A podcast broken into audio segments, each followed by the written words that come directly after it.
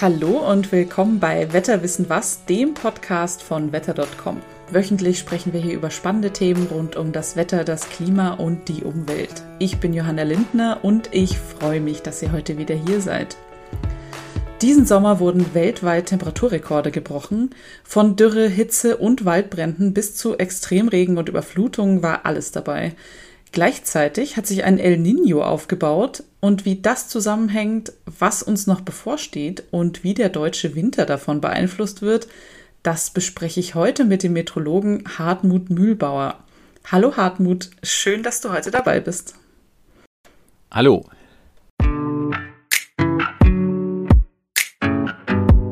Wir haben uns in diesem Podcast ja schon öfter mal über El Nino unterhalten, aber das haben wahrscheinlich noch nicht alle mitbekommen und jetzt deswegen für alle vielleicht nochmal und die noch nie was von El Nino gehört haben, klären wir zunächst, was El Nino und das Gegenstück La Nina eigentlich sind. Wie entwickeln sich beide und was sind die jeweiligen Auswirkungen?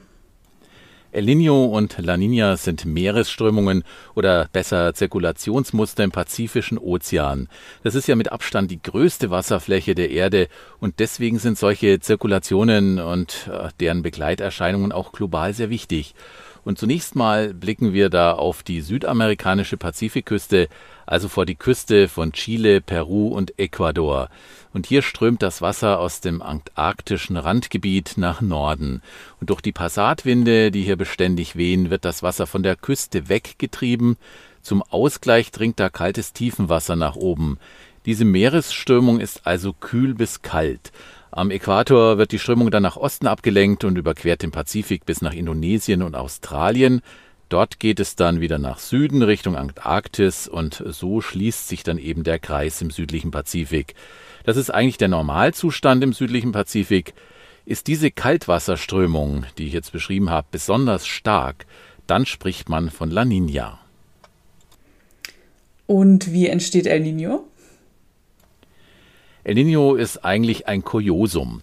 Diese Passatwinde und diese Kaltwasserströmung schwächen sich dann mehr oder weniger plötzlich ab und diese Kreisbewegung im Pazifik, die gerät ins Stocken und kehrt sich sogar um. Die Winde wehen dann am Äquator nicht nach Westen, sondern dann nach Osten auf Amerika zu. Und dadurch dringt das warme Äquatorwasser vor, wird vom äh, Äquator dann nach Norden und Süden abgelenkt und fließt dann an der südamerikanischen Küste Richtung Chile und Antarktis.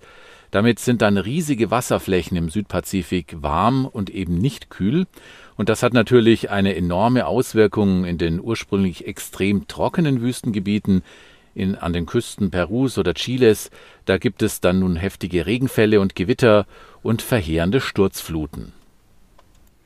Jetzt haben wir also das Allgemeine abgeklärt. Ähm, wie haben sich El Nino und La Nina denn in diesem Jahr 2023 bisher entwickelt?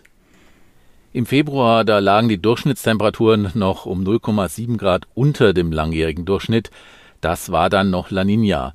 Im April waren wir schon bei einer Abweichung von null und dann stiegen die Temperaturen weiter stark an. Im August lag die Abweichung schon bei 1,1 Grad plus. Und das mhm. ist tatsächlich ein selten starker Anstieg, eigentlich ohne Vorbild bisher. In einem Jahr von La Nina zu El Nino, das kam bisher überhaupt nur einmal vor. Bisher lagen meist zwei bis drei Jahre dazwischen, in denen neutrale Verhältnisse also vorherrschten. Das war also die normale Situation und diese Schwankung von einem Extrem ins andere, die ist schon echt ungewöhnlich. Wenn das so ungewöhnlich war, gab es dann auch ungewöhnliche Auswirkungen? Ja, das äh, Beginnen der El Nino-Phänomen hat bereits für erste Katastrophen gesorgt. Leider der Hurricane Hillary sorgte im August dann an der Westküste Mexikos und in Kalifornien für extreme Überschwemmungen. Da ist ein Hurricane in dieser Region eigentlich ungewöhnlich. Normalerweise ziehen Taifune Richtung Philippinen und Südjapan oder ins chinesische Meer. Davon hören wir leider auch öfter, also auf der ganz anderen Seite des Pazifiks. Und auf dieser Seite nach Mexiko oder Kalifornien kommt sowas eigentlich nur in Verbindung mit El Nino vor. Und das erklärt sich natürlich auch mit den äh, veränderten Zirkulationsmustern bei El Nino. Da weht der Wind ja auf Amerika zu, nicht von Amerika weg. Deswegen ziehen diese Hurricanes dann auch in diese Richtung. Und jetzt aktuell haben wir über Mexiko ja schon wieder sehr, sehr starke Gewitter mit extrem heftigen Gewaltregen. Das ist jetzt zwar kein Hurricane, aber die Regenmengen sind eigentlich ziemlich ähnlich. Und dann blicken wir natürlich auch ein bisschen zu uns, also zumindest mhm. mal nach Europa, ins Mittelmeer hinein. Dieser Mittelmeerwirbelsturm im September, der fast Wirbelsturmausmaße angenommen hat und Teile Griechenlands und Libyens verwüstet hat. Ob das jetzt wirklich eine direkte Folge von El Nino ist, das lässt sich natürlich schlecht beweisen. Aber signifikant sind die hohen, ja schon fast tropischen Wassertemperaturen im Mittelmeer gewesen, von rund 30 Grad im östlichen Mittelmeer. Auch das ein absoluter Rekord. Und diese hohen Temperaturen sind aber eben die Voraussetzung dafür, dass überhaupt Wirbelstürme entstehen können.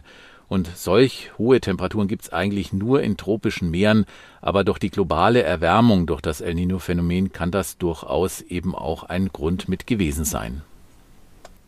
Da gibt es also Wechselwirkungen dann zwischen dem warmen Wasser und El Nino.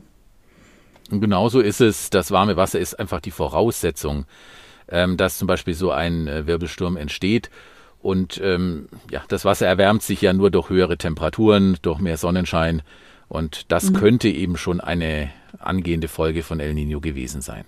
Wenn wir jetzt noch äh, weiter schauen, nicht was gewesen ist, sondern was jetzt noch passiert. In Australien ist ja jetzt Frühling, im Gegensatz äh, bei uns ist Herbst. In Australien ist Frühling und da gibt es ungewöhnliche Hitzewellen. Auch das hängt ja wohl mit El Nino zusammen. Wie genau? Also wir werden wahrscheinlich in den nächsten zwölf Monaten in Australien noch viel höhere Temperaturen sehen. Dass sie jetzt schon so hoch sind, liegt daran, dass diese, ja, so, so eine Art Hitzespot sich über Australien bildet, wenn sich diese Meerwasserströmung eben auf El Nino umstellt. Und ähm, diese, ja, dieser, dieser Hitzespot, der bleibt bestehen. Das ist dann im Grunde eine richtige Gluthitze. Also man muss eigentlich für den Sommer richtig Übles befürchten. Vermutlich wird es auch da in Australien neue Rekordtemperaturen geben und ich fürchte auch große Waldbrände. Eine zweite Sache, die dann auch entstehen kann, das ist aber eher im nördlichen, also im tropischen Australien, sind gleichzeitig riesige Regenmengen mit schweren Überschwemmungen. Und auch das lässt sich fast schon sicher vorhersagen, denn bei stärkeren El Nino-Ereignissen ist das immer so gewesen. Muss natürlich nicht so sein, aber ist sehr wahrscheinlich. Und äh, was diese Hitze betrifft, da ist es ja nicht nur in Australien so gewesen. Wir haben ja in Südostasien dieses Jahr schon neue Hitzerekorde gehabt. In Vietnam über 44 Grad, in Laos, in Luang Prabang hieß der Ort, auch 44 Grad, in Thailand sogar 45 Grad. Und in Indien gab es zum ersten Mal über einen längeren Zeitraum Temperaturen über 50 Grad, auch in der Sahara. Und in den Nächten in Indien, da lagen die Temperaturen nicht unter 30 Grad. Das ist für uns Mitteleuropäer einfach kaum zu begreifen, wie man da überhaupt überleben kann, wenn das häufiger vorkommt. Das ist wirklich unvorstellbar. Das ist extrem heiß, wenn es wirklich auch nachts nicht unter 30 Grad abkühlt. Genau, also das sind eben eigentlich Temperaturen, wo Menschen wirklich am Rande ihrer Kapazität ankommen. Mhm. Wenn es nachts nicht abkühlt, äh, kann man ja auch nicht schlafen. Das äh, ist die Regeneration futsch. Jetzt schauen wir doch mal nach Deutschland. Gibt es denn auch Auswirkungen für Deutschland von El Nino? Also wir sind vom Pazifik natürlich weit weg. Die Auswirkungen sind hier nicht ganz so deutlich. Und es ist auch im Grunde nicht bewiesen, dass es direkte Auswirkungen sind. Es ist sehr wahrscheinlich, aber in der Meteorologie, da arbeitet man ja eigentlich immer mit Wahrscheinlichkeiten. El Nino-Jahre sind in der Regel eigentlich auch in Deutschland die heißesten Jahre überhaupt mit regelrechten Hitzesommern. 2016 war der letzte wirklich starke El Nino und da kann man sich ja vielleicht doch noch erinnern an Temperaturen an die 40 Grad. Und generell sind die Auswirkungen aber auf die tropischen Regionen unserer Erde größer. Äh, mit Dürrekatastrophen zum Beispiel am Horn von Afrika 2016 hat es am Äquator um äh, in dem Bereich um Uganda, Kenia oder Tansania kaum oder gar nicht geregnet. Und das am Äquator, wo es sonst die höchsten Regensummen weltweit gibt, da ist praktisch kein Tropfen gefallen in diesen zwei Jahren. Und insofern kann man schon sagen, dass uns in Deutschland die Wucht dieses Klimaphänomens El Nino nur abgeschwächt trifft. Wenn wir jetzt auf den Winter schauen, da sind wir ja schon sehr interessiert daran, wie der sich entwickelt. Wird er da deutlich milder ausfallen, als es normal wäre? Also alle Langzeitprognosen gehen derzeit von einem zu warmen, vielleicht auch deutlich zu warmen Winter aus. Das El Nino-Phänomen trägt natürlich dazu bei. Es bildet sich aber jetzt erst aus und das äh, mhm. dauert ja eine Weile. Also es ist jetzt im Pazifik El Nino, das äh, ist jetzt definitionsgemäß so und man sieht ja auch schon in den Pazifikrandgebieten die Folgen. Aber bis sich das Ganze über die ganze Erde ausdehnt, bis sich diese Zirkulationsmuster verändern, dann eben auch beispielsweise über dem Atlantik oder über dem Indischen Ozean, das dauert eben. Trotzdem gehe ich schon davon aus, dass auch unser Winter betroffen ist, denn äh, die Temperatur, äh, der Temperaturanstieg über dem Pazifik, der war ja schon richtig heftig. Und ähm, deswegen gehe ich eben auch von sehr milden oder einem sehr milden Winter jetzt mal aus. Wahrscheinlich wird der nächste auch so sein, aber gehen wir erstmal auf den jetzigen, der kommende der wird wohl sehr, sehr mild sein. Das heißt aber jetzt nicht, äh, weil diese Prognosen, die mitteln ja über einen Monat hinweg. Das heißt jetzt nicht, dass es auch mal kurze, kalte, vielleicht sogar knackig kalte Phasen geben kann und vielleicht auch mal Schnee fällt. Das heißt jetzt nicht, dass das komplett ausfällt. Aber diese eben winterlichen Episoden, die bleiben sehr kurz und werden einfach von längeren, wenig winterlichen Phasen abgelöst. Das kann gut sein, dass wir im Dezember auch Temperaturen um 20 Grad haben. Ist ja nichts Ungewöhnliches, hatten wir im letzten Winter auch schon. Und da war El Nino nicht. Vielleicht erleben wir dieses Jahr an Weihnachten sogar neue Höchstwerte. 20 Grad an Weihnachten, das ist schon, da, muss man sich noch dran gewöhnen. Das klingt so gar nicht weihnachtlich. Aber trotzdem gut zu wissen, dass auch wenn der Winter insgesamt wohl milder wird, ist nicht auszuschließen, dass es doch kalt wird. Ja, wie gesagt, also äh, im Grunde ist das Ganze ähm, ja ein dynamisches Geschehen. Also Kaltluftvorstöße wird es immer geben über dem äh, mhm. Nordmeer und über dem Polargebiet. Da ist es ja dann komplett Nacht, da kühlt es schon aus und da ändert auch El Nino nichts dran.